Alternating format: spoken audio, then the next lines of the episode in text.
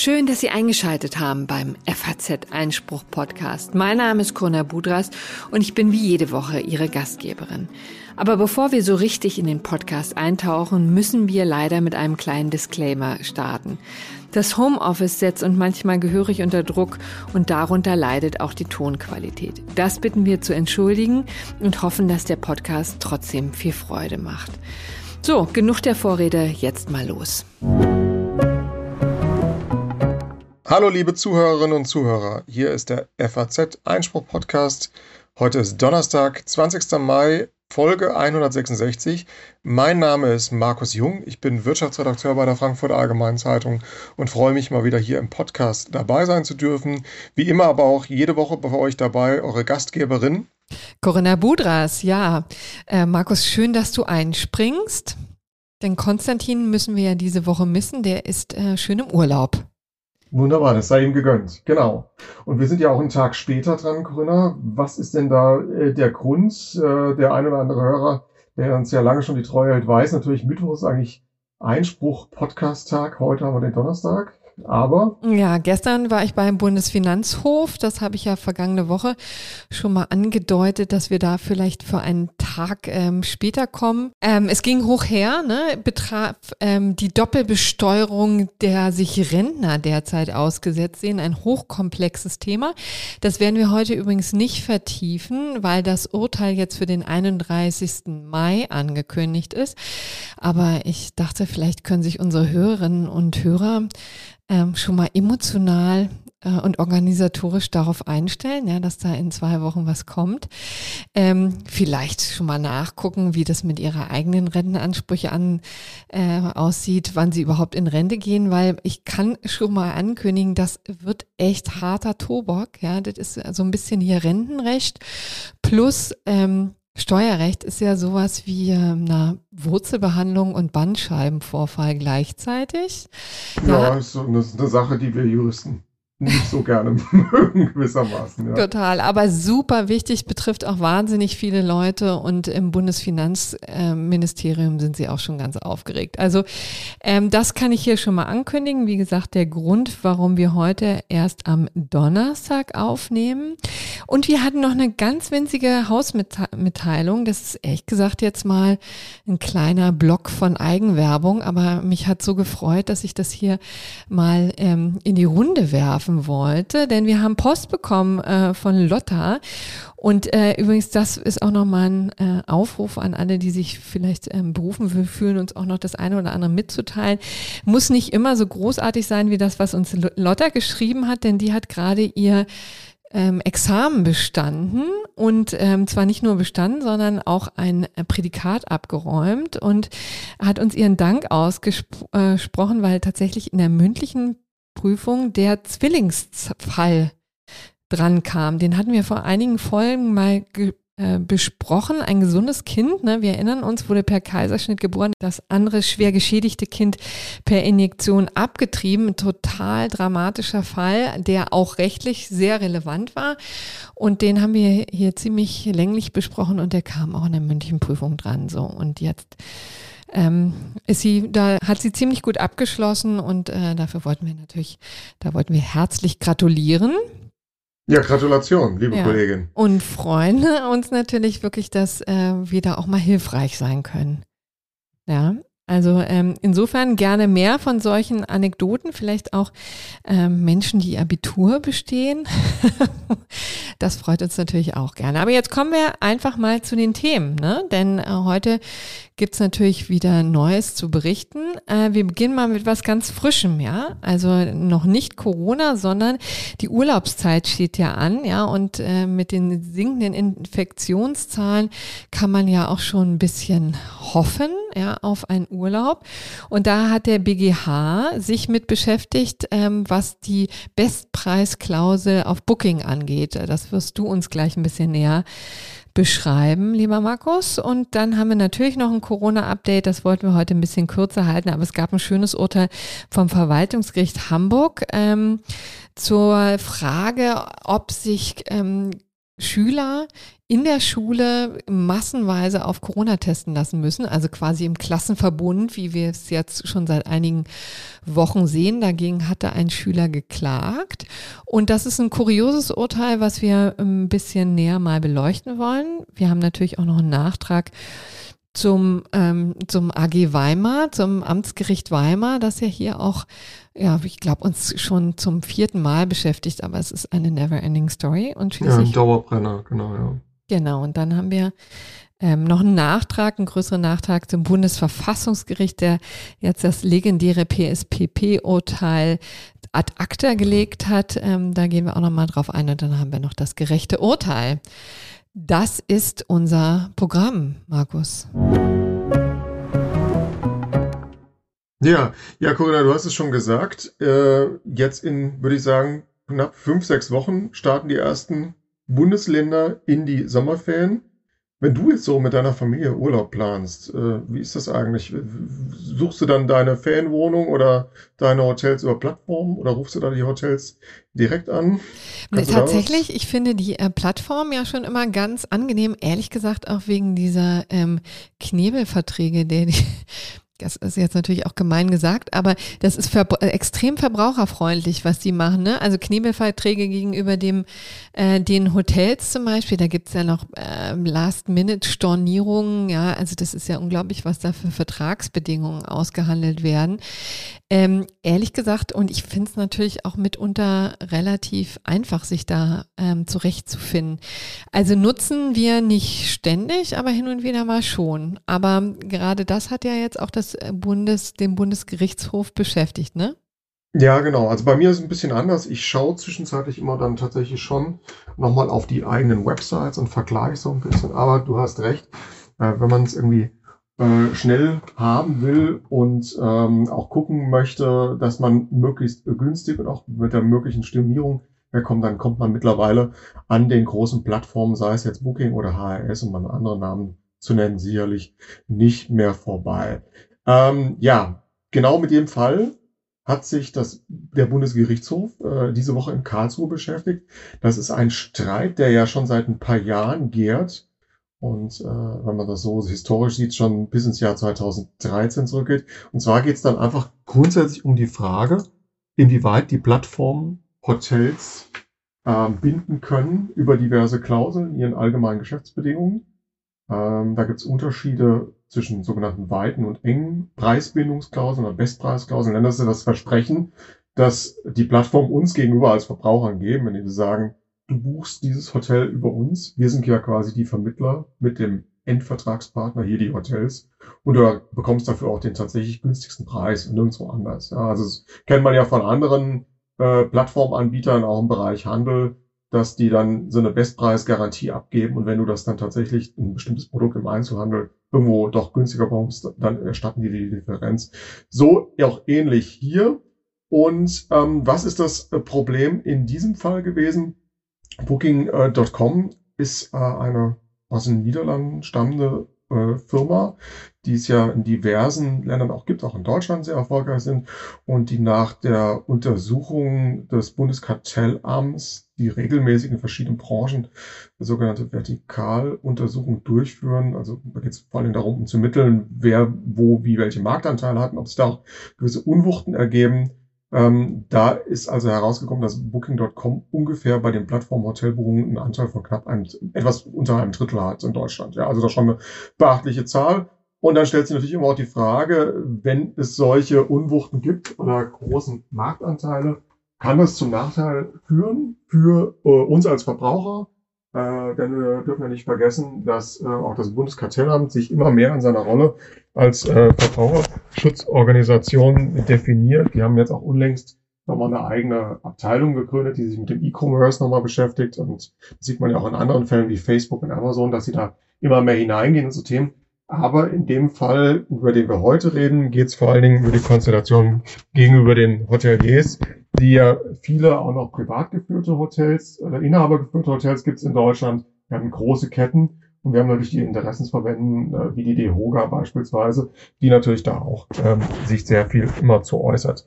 Und ähm, die finde ich, wenn ich da mal eingrätschen ja. darf, die finden das wirklich tatsächlich auch, also Scheiße, ne? Scheiße, ich habe die ganze Zeit jetzt versucht, ein anderes Wort zu finden. Aber die sind äh, mit dem Vorgehen, was jetzt Booking da an den Tag gelegt hat, überhaupt nicht einverstanden, oder? Die Nein, fühlen sie- sich geknebelt. Die fühlen sich geknebelt und gewissermaßen ist diese Entscheidung nach der langen Zeit auch ein Triumph. Also es ist ausgehend so, dass ähm, ähm, schon seit 2013 bestimmte Praktiken dieser sogenannten, sagen wir mal, eher weiten äh, Pre- Bestpreisbildungsklauseln das Bundeskartellamt auf den Plan gerufen haben. Bei den weiten, das muss man jetzt erstmal nach vorne stellen, ging es vor allen Dingen darum, ähm, dass äh, Booking.com und auch HRS, in dem Fall war es vor Dingen erstmal HRS, ähm, den Hotels nicht erlauben wollten, dass sie gewissermaßen überhaupt irgendwo in irgendeinem Vertriebskanal gegenüber dem Endkunden günstigere Preise anbieten konnten. Das bedeutet, du konntest quasi nirgendwo, wenn du da angerufen hast, wenn du vorbeigegangen bist, wenn du über die Website gebucht hast, einen anderen Preis erzielen. Und da hat man dann gesagt, naja, so eine weite, extensive äh, Handhabe dieser Klausel, das ist nicht okay, das ist wettbewerbswidrig. Und ähm, man muss natürlich auch verstehen, wie verdienen Booking und HRS ihr, ihr Geld. Ähm, das ist ja äh, die Plattform, die präsentiert, da gibt es eine Möglichkeit, man muss ja auch wirklich aus Sicht der Hotels sagen, es hat ja auch seinen Nutzen, da auf diesen Plattformen präsent zu sein. Man wird deutlich schneller gefunden vom Verbraucher, man kann sich da präsentieren. Äh, Es gibt eine einheitliche Form, also diese hohe Qualitätsgefälle. Es gibt ja ganz gruselige Websites von Hotels. Es gibt äh, tolle standardisierte Websites und da findet man einfach einen guten Mittelweg. Und ähm, Booking.com versucht ja auch über seine große Community, ähm, die es da ja auch gibt, sich über Bewertungen auch transparent zu gestalten, so dass man da relativ schnell auch einen guten Blick dafür bekommt, ist das Hotel gut, entspricht das meinen Ansprüchen, äh, auf was lege ich besonders Wert? Wie ist beispielsweise die Entfernung zum Stadtzentrum, wenn ich eine Städtetour mache, etc. etc. Also es gibt sehr viele äh, äh, ähm, Vorzüge, da präsent zu sein und dafür nimmt natürlich Booking.com auch eine gewissermaßen Provision. Und häufig kann man sich das ja auch ausrechnen, ist diese Provision, die laut früheren Angaben ähm, des Bundeskartellamts irgendwie zwischen 10 bis 20 Prozent mal gelegen hat des eigentlichen Preises, die Differenz die du dann natürlich als Verbraucher dann irgendwo anders zahlen würdest, wenn du es günstiger bekommen würdest. Ja. Mhm. Und die, äh, also was Booking natürlich nicht möchte, ist das, was du vielleicht jetzt auch schon äh, anfangs erwähnt hast, nämlich, dass die Leute über Booking äh, sich eine, Vor eine Vorauswahl treffen, ja, und dann beim Hotel anrufen und dann den günstigeren Preis rausschlagen, ne, und dann eben gerade nicht über Booking gehen, obwohl sie Vorrecherche dort gefruchtet hat, ne? Genau, ja, das ist ja ein, ein ganz übliches Phänomen oder ein Problem, das ähm, wir im, im, auch im Handel immer wieder sehen, diese äh, Vorrecherche im Internet und ähm, dann sich das günstigste Angebot raussuchen, sei es jetzt im, im, im stationären Handel oder halt im, E-Handel, ist auch ein Problem, das jetzt kein, sagen wir mal, Hotelbuchen-spezifisches Thema ist, ähm, beschäftigt aber das Kartellamt die Wettbewerbshüter natürlich auch schon länger und auch natürlich die Lobbyverbände.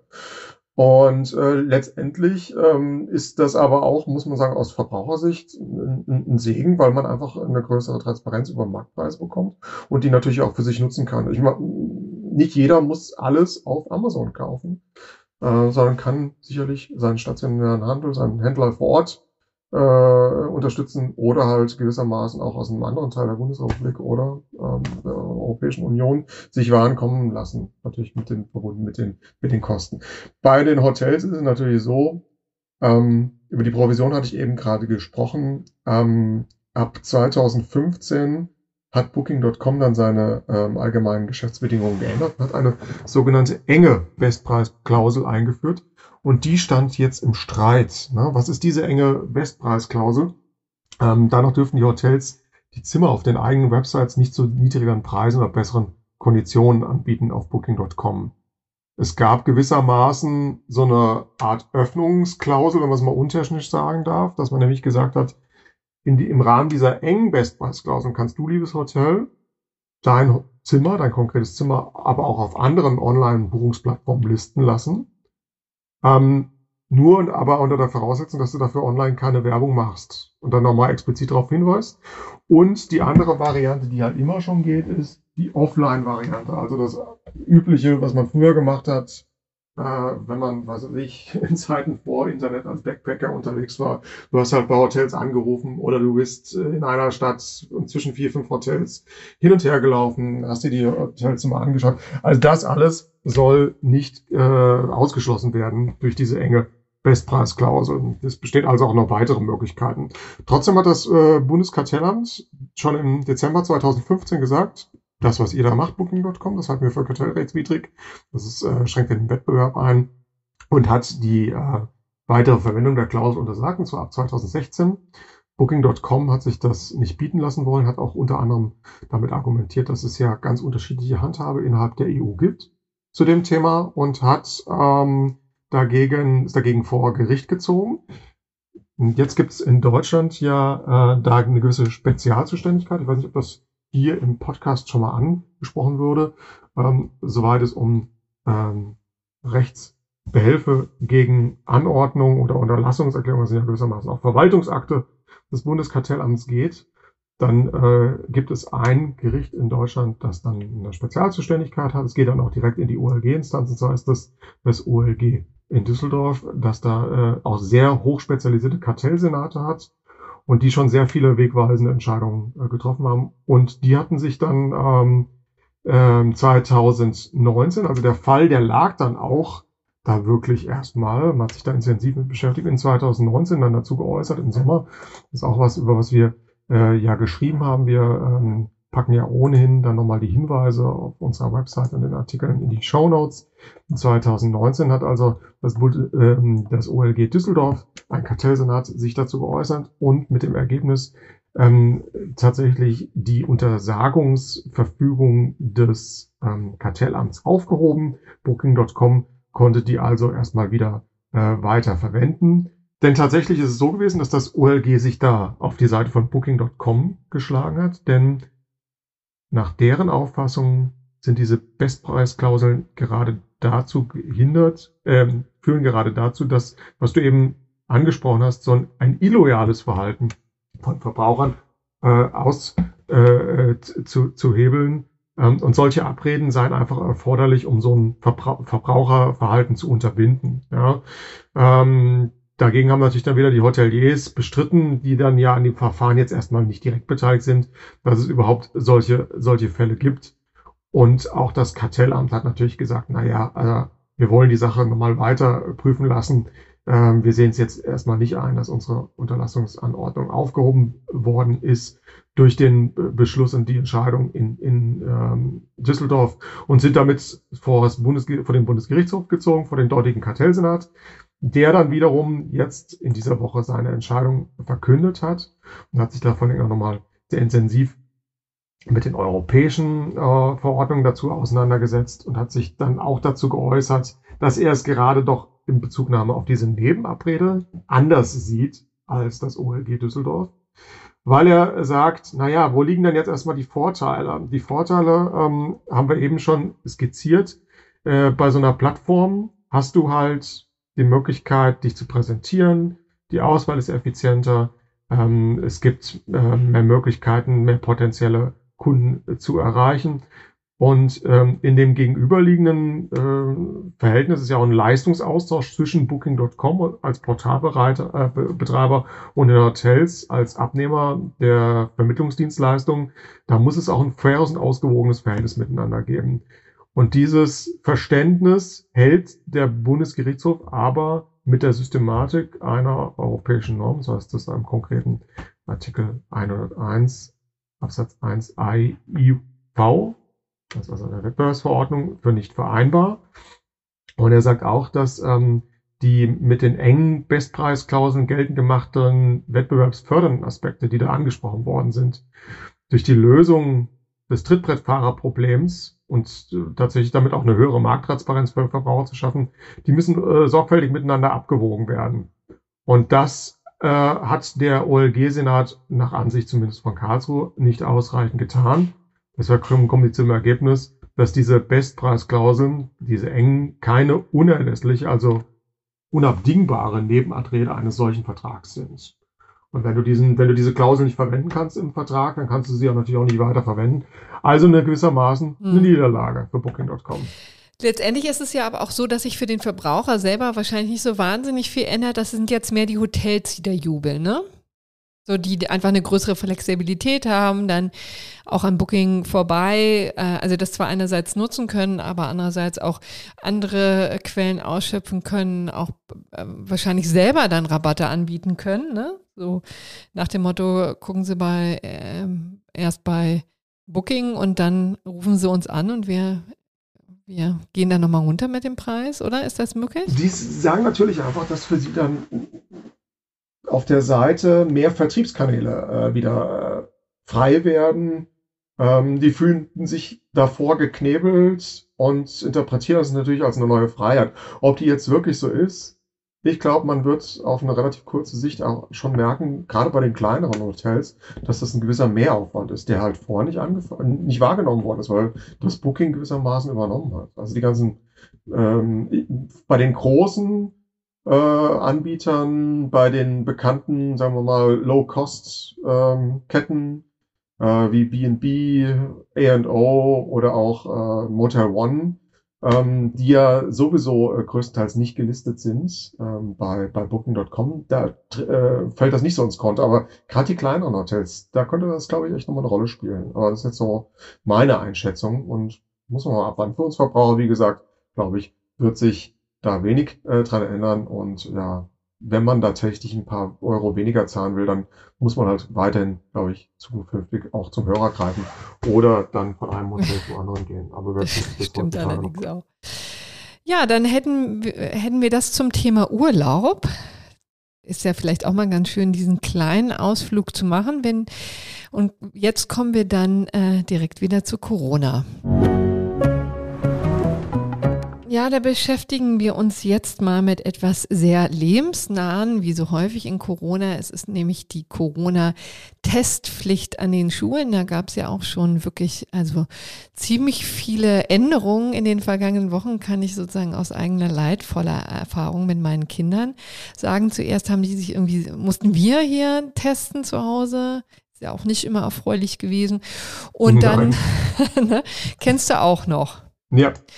Und dann hieß es auf einmal, die Testkits sollen in die Schule gebracht werden und da kommt es jetzt zu so einer Massentestung an verschiedenen Teststationen. Läuft es bei euch eigentlich reibungslos?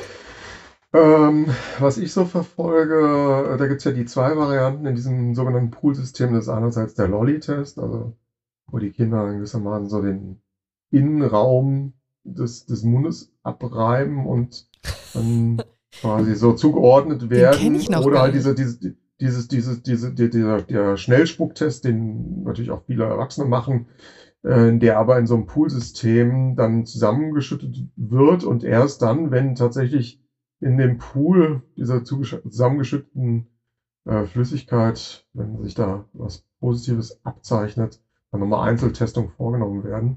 Das sind so die, die unterschiedlichen Handhaben, die ich so hier kenne aus den Kölner Schulen, wie es mich dann privat trifft. Aber ist es eben tatsächlich so, ne, man sitzt entweder zusammen im Klassenraum oder steht zusammen auf dem Schulhof und dann wird entweder gepropelt oder mit dem, ähm, mit dem Lolli, das kann ich eben noch nicht, aber oder auch gespuckt. Also es ist, ähm, ehrlich gesagt, ich dachte ja dann so, dass es natürlich nochmal einen weiteren Event-Charakter hat, ne? Also an die, daran wird man sich dann auch noch zum Abi-Treffen äh, 2030 oder was ähm, noch erinnern können, ja, wie man gemeinsam da stand und ähm, das gemacht hat. Ähm, vor, vor diesem Hintergrund war ich auch, glaube ich, ein bisschen naiv, als ich dann irgendwie gehört habe, dass das ja auf wahnsinnige äh, Probleme stößt und die Bedenken der Eltern wegen Datenschutz und Persönlichkeitsverletzungen. Denn was passiert sozusagen, wenn einer da positiv getestet wird. Ja, also das waren so Gedanken, die ich mir gar nicht gemacht hat, aber äh, die machen sich offensichtlich andere Leute und ähm, auch die infolgedessen die Gerichte. Und so war es auch hier im, ähm, vor dem Verwaltungsgericht Hamburg, ähm, die sich mit der Klage eines neunjährigen Jungs oder sagen wir besser seine Eltern äh, beschäftigt haben, der sich mit einem Selbstkit lieber zu Hause retten wollte. Ne? Also der wollte äh, da eben seinen Test machen und dann äh, hatten die angeboten, dass sie mit dieser Testkassette dann auch in die Schule kommen, um zu beweisen, dass alles seine Richtigkeit hat. Aber Ähm, das weiß man ja nun, dass äh, hier erst die Tendenz tatsächlich war, dass man das zu Hause machen konnte, aber da so viele Bedenken waren, ob es denn tatsächlich auch vernünftig durchgeführt wird oder ob die Leute nicht einfach nur jemand anderen testen oder es auch ganz vergessen und alte Tests schicken. Also da kann man sich ja auch vieles vorstellen und ähm, da sind die Bundesländer dann dazu übergegangen, das äh, anzuordnen für die Schule. Läuft übrigens, sollte man bei dieser Gelegenheit vielleicht mal sagen, in den weiten Teilen auch relativ problemlos. Aber hier ähm, hatte sich das Verwaltungsgericht Hamburg damit auseinanderzusetzen und übrigens auch in einer sehr ausführlichen Entscheidung, äh, in einem Beschluss, der 35 Seiten, glaube ich, lang ist, den habe ich gestern noch ähm, nach dem BFH äh, mir zu Gemüte geführt, ähm, ist auch in weiten Teilen sehr gut erklärt. Also das muss man schon mal wirklich sagen. Ähm, aber sie haben eben festgestellt, dass es da ein Problem mit dem Datenschutz ähm, gibt. Und das war auch ähm, überhaupt der Grund, warum ich auf diesen Fall aufmerksam äh, geworden bin, weil das ja auf Twitter ziemlich hoch herging in den vergangenen Tagen. Ne? Und natürlich wieder der altbekannte Vorwurf im Raum stand, der Datenschutz verhindert eine sinnvolle Bekämpfung der Corona-Pandemie. Hast du wahrscheinlich ja. auch gesehen auf Twitter, ne? Diese ich die, die Diskussion gesehen darüber. Ja ne, ne, ne, leider geht es ja immer Hand in Hand. Und ähm, das ist nun mal wieder ein weiterer Aspekt, in dem äh, die sprichwörtliche Sau durchs Dorf getrieben wird und ähm, gesagt wird, äh, kann er jetzt helfen oder ist er der große Verhinderer in der Pandemie, der Datenschutz? Äh, in dem Fall geht es natürlich wieder mal um das Thema Gesundheitsdaten als personenbezogene Daten im Sinne der DSGVO, nehme ich an. Ja, der, oder auch genau. Der Europäischen Datenschutzgrundverordnung, die uns ja schon hier öfter beschäftigt hätte, hat. Und ähm, Konstantin würden wahrscheinlich auch schon wieder seine Empörung äh, dazu äußern, kann ich mir vorstellen. Ähm, was hier aber ähm, eine Rolle spielte, das kann ich vielleicht mal gleich vorweg schicken, ist, dass ähm, das mir ein Fall zu sein scheint, äh, den auch Ulrich Kälber vergangene Woche äh, bei uns im Podcast ähm, äh, ein Problem zu sein, was er vergangene Woche geäußert hat, nämlich ähm, die, die, die Problematik, dass der Gesetzgeber da nicht immer sehr sauber arbeitet und dass es natürlich Möglichkeiten gibt, den Datenschutz äh, ja, zu beachten und trotzdem eine sinnvolle Pandemiebekämpfung durchzuführen. Ja, dass aber, wenn man schon schlammt daran oder gar keine Erwägung ähm, äh, macht dazu oder auch sich gar nicht überlegt, wie man das vernünftig über die Bühne kriegt, dann muss es natürlich scheitern und so war es wohl auch hier. Wir erklären vielleicht einfach nochmal, was der Punkt ist ähm, oder wo es knirscht. Ähm, es ist ja tatsächlich so, Gesundheitsdaten im Sinne von Artikel 9 der Europäischen Datenschutzgrundverordnung sind sehr delikat. Dafür gelten eben ganz ähm, besonders strenge Vorkehrungen, weil die ja auch immer sehr den höchstpersönlichen ähm, ähm, Bereich unterliegen ne? und die sind grundsätzlich untersagt können aber natürlich ähm, gerechtfertigt sein. Also die Verarbeitung von Gesundheitsdaten ist grundsätzlich untersagt, kann aber eben gerechtfertigt werden. Und zwar natürlich aus Gründen des öffentlichen Interesses und schwerwiegenden Gesundheitsgefahren. Und ähm, das Interessante ist, dass hier ähm, das, das Gericht eine Unterscheidung gemacht hat ähm, darüber dazwischen, was passiert sozusagen bei der generellen Testung. Die haben sie noch ähm, für ähm, datenschutzkonform gehalten beziehungsweise zu rechtfertigen. Aber interessant wird es dann natürlich für den Fall, dass ähm, das Ganze zu einem positiven Test führt. Und das ist ja dann auch immer die Situation, die Eltern fürchten. Ja. Also die Speicherung der Daten beim positiven Test ist natürlich ähm, relevant für die Datenschutzgrundverordnung, weil die Schule die Daten an das Gesundheitsamt weitergibt. Ja, und ähm, wie gesagt, grundsätzlich untersagt, aber könnte ja sein, dass es hier eine Einwilligung des Schülers gibt. Ja. Ähm, das sind ja immer die Möglichkeiten, wenn ähm, ein der die, äh, der Bereich der Datenschutzgrundverordnung eröffnet ist, dann kann man ja gucken, gibt es eine gesetzliche Grundlage dafür oder gibt es eine Einwilligung des Betroffenen, ja? Und ich, es sieht so aus, als wäre der Hamburger Senat davon ausgegangen, naja, klar, also wenn die daran teilnehmen, dann ähm, genau, dann ist das auch die konkludente Einwilligung ähm, dazu, dass die Daten auch verarbeitet werden. So war man, glaube ich, recht blauäugig im Hamburger Senat damit umgegangen. Und da muss man sagen, so geht's natürlich nicht. Ne? Also das ähm, ist auch das, was jetzt beim ähm, Hamburger Verwaltungsgericht natürlich für, ähm, für äh, Aufregung ist jetzt auch zu viel gesagt, aber natürlich auch Widerstand stieß, ja. Denn ähm, also hier, äh, hier kann man ja davon ausgehen, dass das ähm, gekoppelt ist an eine Voraussetzung, nämlich du musst diesen ähm, Test machen, um überhaupt dann äh, bei in der Schule, an der Schulenunterricht teilzunehmen. Ja, das ist schon keine Situation, in der du dich freiwillig ähm, äußern kannst, eine freiwillige Einwilligung geben kannst. Es darf nämlich grundsätzlich eigentlich kein Nachteil entstehen, ja. Und hier ist es, äh, hat man nicht wirklich eine Alternative, keine wirkliche Wahlmöglichkeit und deswegen liegt hier auch schon ähm, keine Recht, äh, keine freiwillige Einwilligung zu. Ähm, und dann sahen sie außerdem noch ein Problem darin, dass ähm, die Lehrerin, nicht nur die Lehrerin dafür von Kenntnis erlangt, sondern auch die Mitschüler, ja. Und das sind eben Dritte, die ähm, dann davon Kenntnis erlangen. Und auch das ist ähm, unter datenschutzrechtlichen Gesichtspunkten eben extrem heikel. Also wir sagen, das Verwaltungsgericht Hamburg stellt hier fest, so wie der Hamburger Senat das macht, ist es datenschutzwidrig. Äh, ja? Und er verstößt gegen die Grundsätze des da europäischen Datenschutzrechts. Letztendlich übrigens, um das mal vorwegzunehmen, ähm, sagen die trotzdem, naja, also, aber der Ausschluss als solcher ist nicht zu beanstanden des Kindes. Man hätte, ähm, also eine Selbst, ein Selbsttest jedenfalls kommt nicht in Betracht. Ja, da haben die auch, also ich fand das, ähm, den Beschluss auch deswegen so schön, weil er schon auch sehr geprägt war von so, ähm, von großer Praxiserfahrung, hat man äh, gemerkt, ne? Also, ähm, das ist, äh, die haben schon den Hamburger Senat deutlich ähm, oder das Recht eingeräumt, äh, auszuschließen, dass die Tests zu Hause gemacht werden.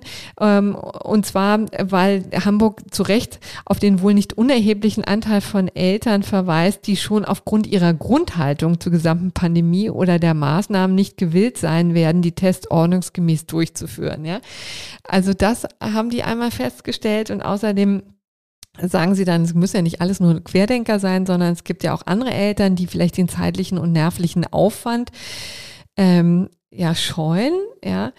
Und ähm, das haben die sozusagen alles angeführt und haben aber gesagt, also zu Hause testen ist jetzt keine Alternative, aber dann geht doch eben ins Testzentrum um die Ecke, ja. Das ist, wird ja auch wohl möglich sein. Da ist ja ein bisschen mehr Diskretion als jetzt im 20er-Pulk in der, vor der Schule. Das wäre ja. tatsächlich meine Frage gewesen, weil was man ja kennt, ist auch, ähm, dass dann äh, nach dieser, äh, in Anführungszeichen, Massentestung den Kindern äh, einzelne individuelle Tests mitgegeben werden für nach Hause, weil gerade für den Fall, dass dieser Pooltest, den ich vorhin beschrieben habe, positiv auffällt, ausfällt man dann die einzelnen bereits infizierten Kinder oder infektiösen Kinder rausfiltern muss über einen speziellen eigenen Test, der dann aber im Regelfall eigentlich ja zu Hause ähm, äh, durchgeführt wird. Und dann kommen wir zu dem Problem, das du gestellt, äh, dargestellt hast. Zumindest nach der Auffassung des Verwaltungsgerichts in Hamburg wird das ja nicht möglich sein. Äh, und der goldene Weg wird dann tatsächlich über eines dieser äh, von dir dargestellten Prüfzentren oder Schnelltestzentren sein, denn da kriegt man ja auch äh, im Anschluss, wenn man sich da ordnungsgemäß registriert hat, mit QR-Code, E-Mail-Adresse etc. Das müssen natürlich dann auch wieder vermutlich die Eltern alles für ihr Kind äh, einrichten, beziehungsweise dann über die eigene E-Mail-Adresse machen. Man bekommt aber jedenfalls, ähm, so weiß ich das, ein offizielles Zertifikat, das dir dann halt einfach sagt, auch positiv oder negativ. Da kann man auch ganz anders mitarbeiten. Und das ist auch, äh, soweit ich das sehe, sehr individuell und äh, auch äh, sehr abgesichert über die QR-Codes, dass man diese anderen Bedenken ja. Ist in der Tat ein höherer Aufwand, ja. ja. aber durchaus auch machbar.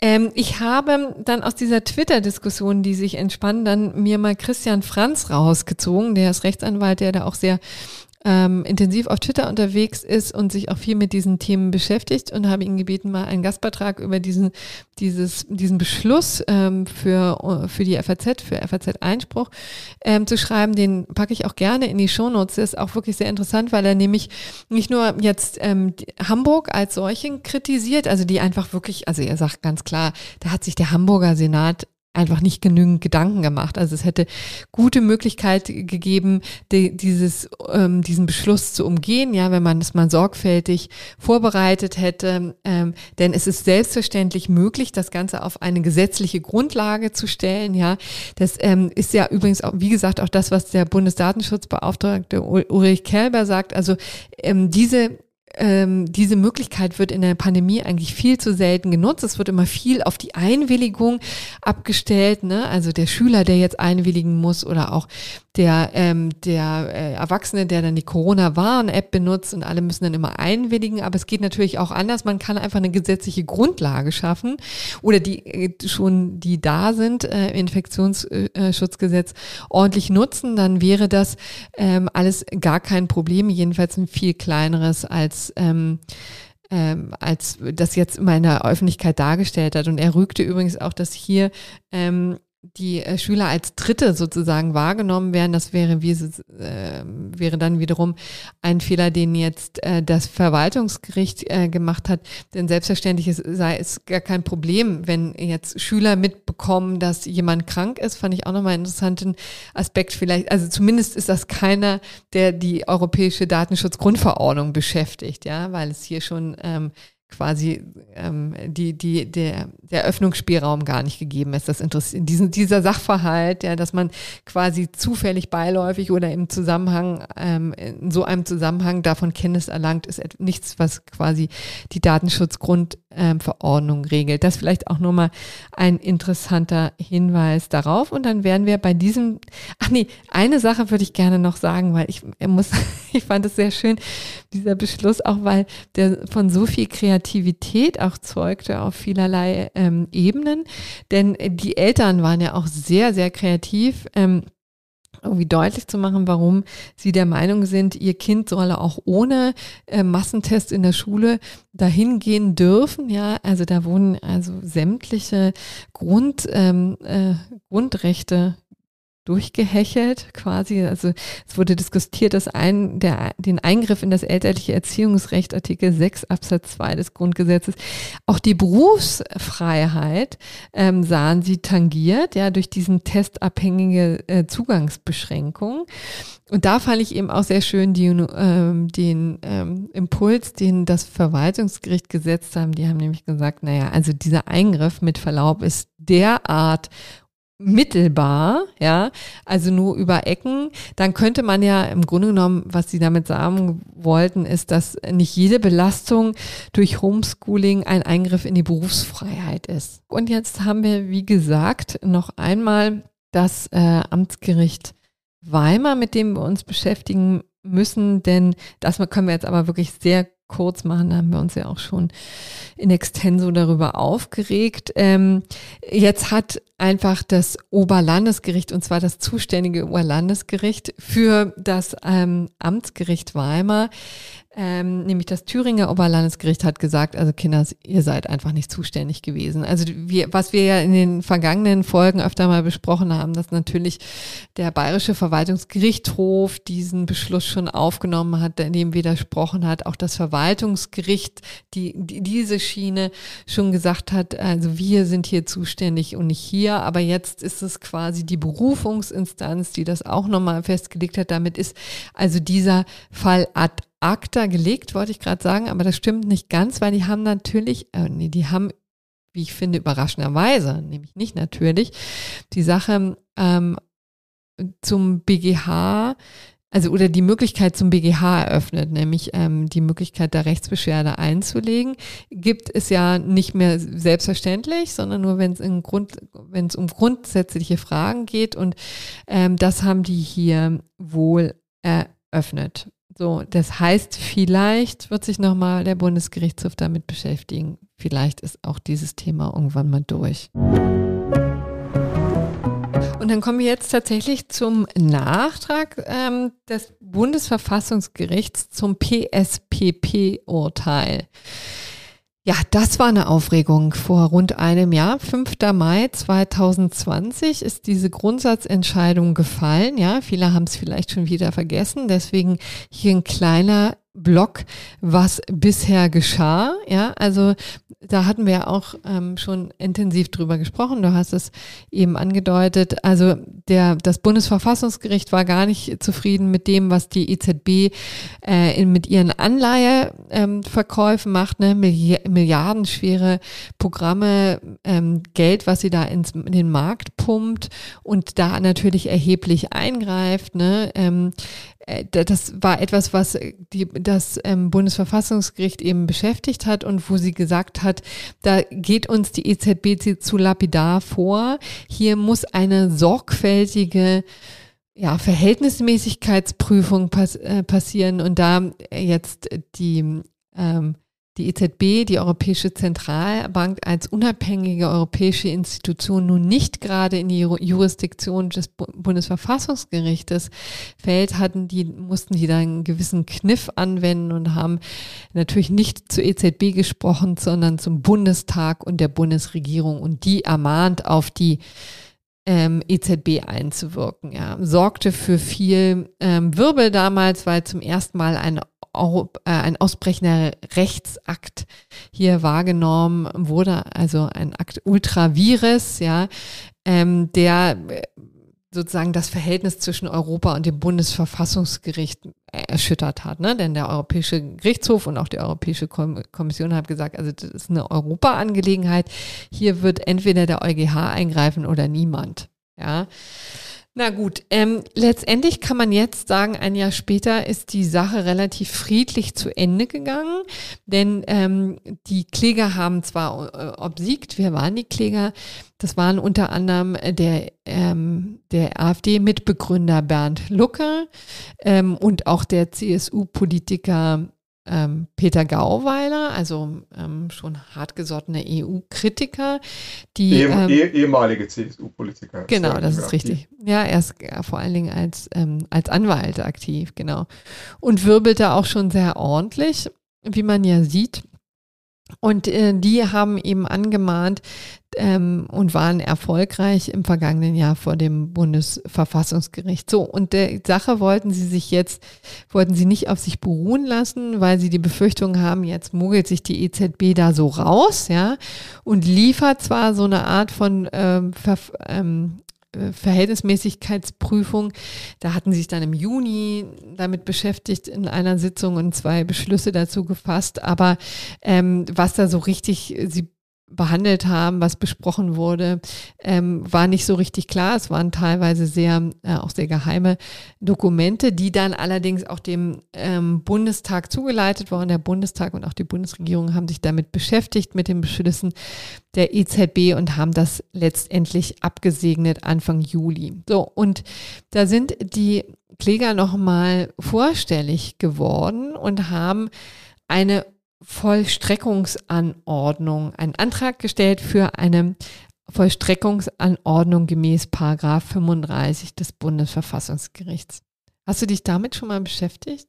Mm, vor Unzeiten. Es ist äh, schon, schon zu lange her, als dass ich mich da substantiiert äh, mit beschäftige. Ja, aber immerhin. Also, weil ehrlich gesagt, ähm, ich hatte das äh, lange Zeit überhaupt gar nicht auf dem Schirm.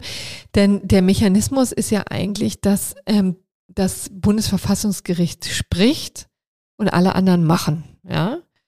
So, und dann muss sich das Bundesverfassungsgericht auch nicht mehr äh, damit groß beschäftigen und vor allen Dingen muss sie auch keine, muss es auch keine Ersatzhandlungen vornehmen. Ne? Also wenn sich zum Beispiel die Bundesregierung weigert oder der Gesetzgeber weigert, da Änderungen an einem Gesetz vorzunehmen, dann passiert das ja nicht, dass das ähm, Gericht ähm, irgendwie dann selber mal ähm, in die Tasten greift und ein neues Gesetz schreibt, ne? sondern hm, das muss schon, nicht, ja, ja, dürfte auch gar nicht sein, das müsste schon ähm, das, ähm, die, der Gesetzgeber, also die zuständigen Stellen dafür sorgen. Und deswegen ist diese Vollstreckungsanordnung ein Instrument, was so gut wie nie irgendwie zum ähm, Greifen kommt. Und auch hier übrigens nicht. Ne? Also denn diesen Antrag haben die mal gepflegt abgelehnt und auch sehr gründlich sich damit beschäftigt, um sich auch nicht den Vorwurf auszusetzen, dass sie da irgendwie geschlampt hätten oder jetzt auch kein Interesse mehr daran hätten, sondern sie haben das schon auch ordentlich geprüft und haben aber gesagt, also die Anträge ähm, der Beschwerdeführer sind oder der Antragsteller sind eben weder zulässig noch begründet, ja.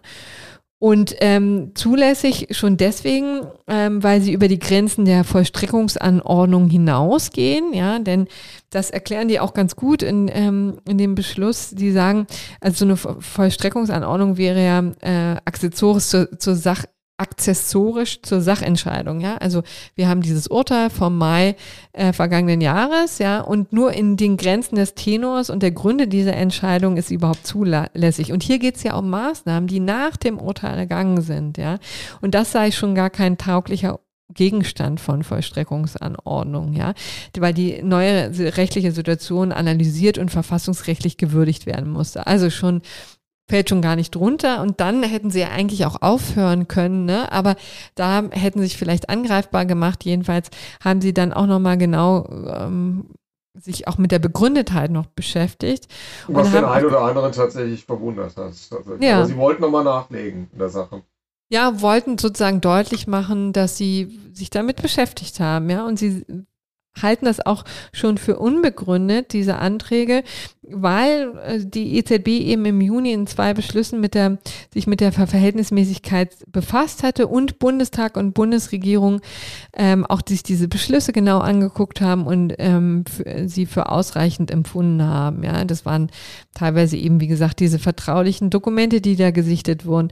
Und da vielleicht, um diesen Schlenker nochmal zu machen, ähm, den ähm, Antragstellern ging es durchaus auch darum, diese ähm, Dokumente mal einzusehen, um mal deutlicher zu ähm, sehen, was da eigentlich eine Rolle spielte, wie tief die das gemacht haben, ob diese ähm, Ver, ähm, äh, diese Verhältnismäßigkeitsprüfung auch ordentlich durchgeführt wurde. Aber da, wie gesagt, hat sich das Bundesverfassungsgericht nicht drauf eingelassen. Also die Beschwerdeführer, äh, die Antragsteller, Entschuldigung, waren sehr äh, natürlich wahnsinnig enttäuscht. Ähm, ähm, Herr Lucke äh, fragte dann so, was denn eigentlich zu verbergen sei, wenn man jetzt ähm, diese Dokumente nicht rausrücken könnte, um einfach mal sie auch der Öffentlichkeit zu präsentieren. Herr Gauweiler war auch wirklich ziemlich enttäuscht und, ähm, und mahnte das Bundesverfassungsgericht sich doch einfach, also konsequenter zu sein. Das heißt, wenn die schon so eine Salve abschießen im vergangenen Jahr, dann sollen sie auch dafür sorgen, dass der, ähm, dass der Schuss auch trifft wenn man jetzt mal dieses Bild zu Ende führen darf, ja. Und das ähm, wirft er ihnen vor, hätten sie nicht getan.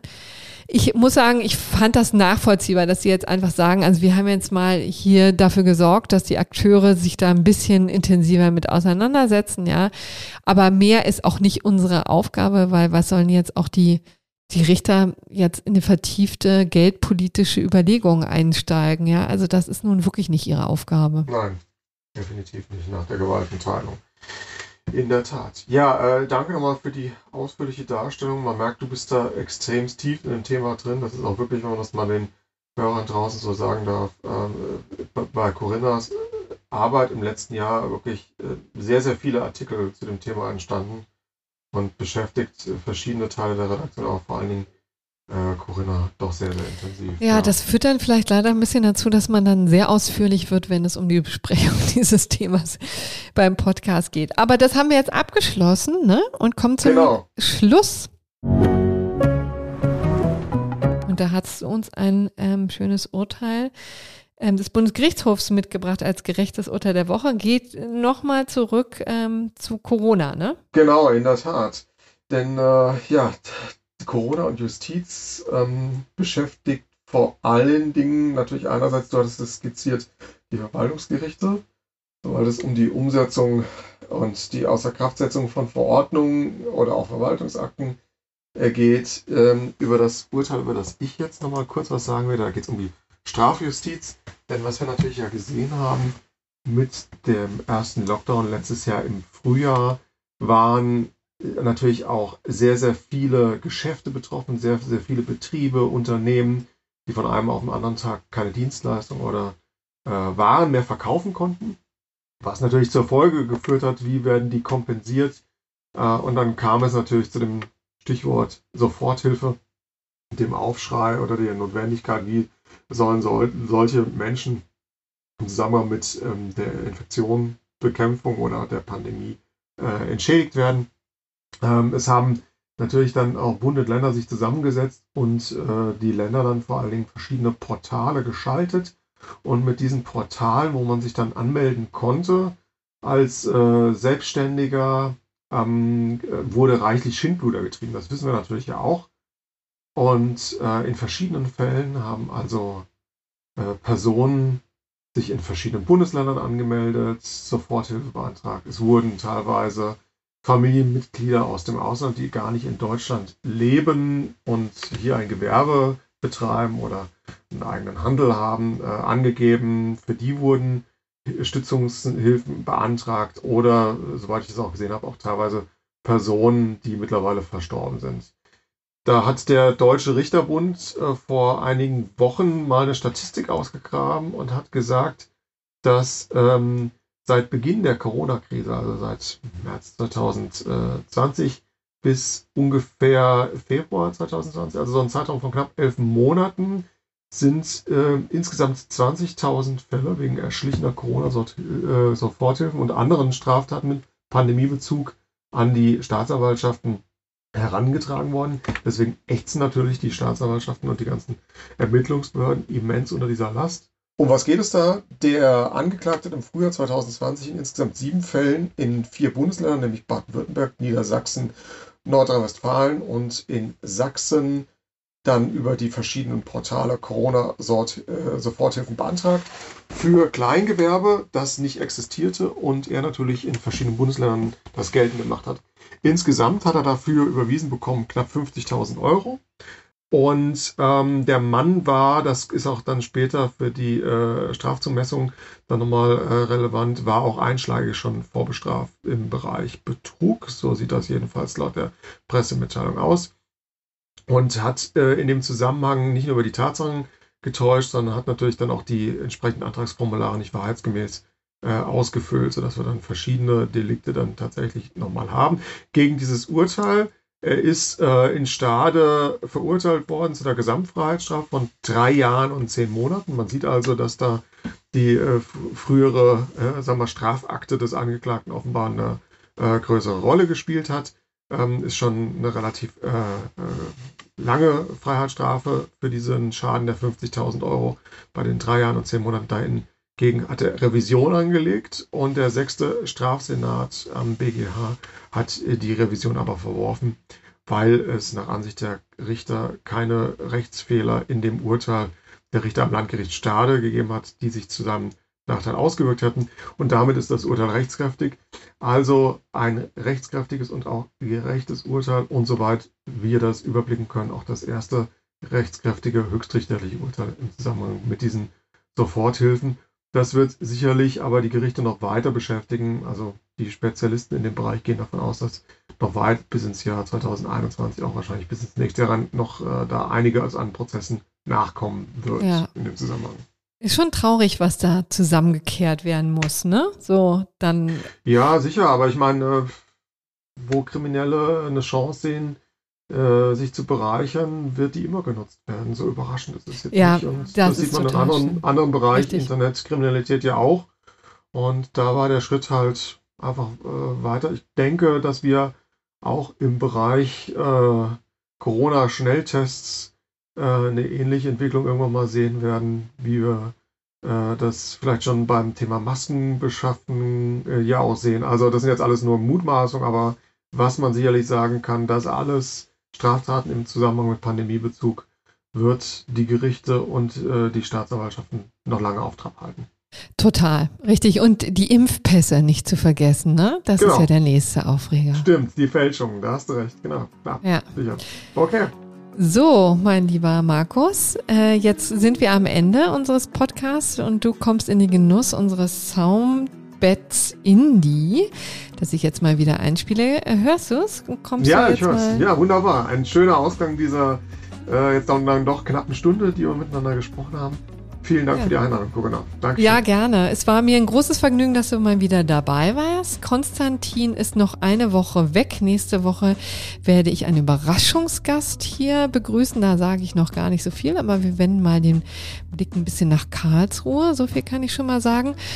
Und ähm, ja, ansonsten, ach, muss ich hier natürlich nochmal meiner Pflicht ähm, nachkommen, für ein Abo zu werben, nämlich von ähm, Einspruch, FAZ Einspruch, unseren Online-Magazin, wo jetzt auch schon der eine oder andere Beitrag, den ich im hier äh, genannt habe, erschienen ist. Lohnt sich immer, auch wer diesen Podcast unterstützen möchte, kann man ab äh, schon mal ein, ein Probeabo abschließen unter faz.net-einspruch testen.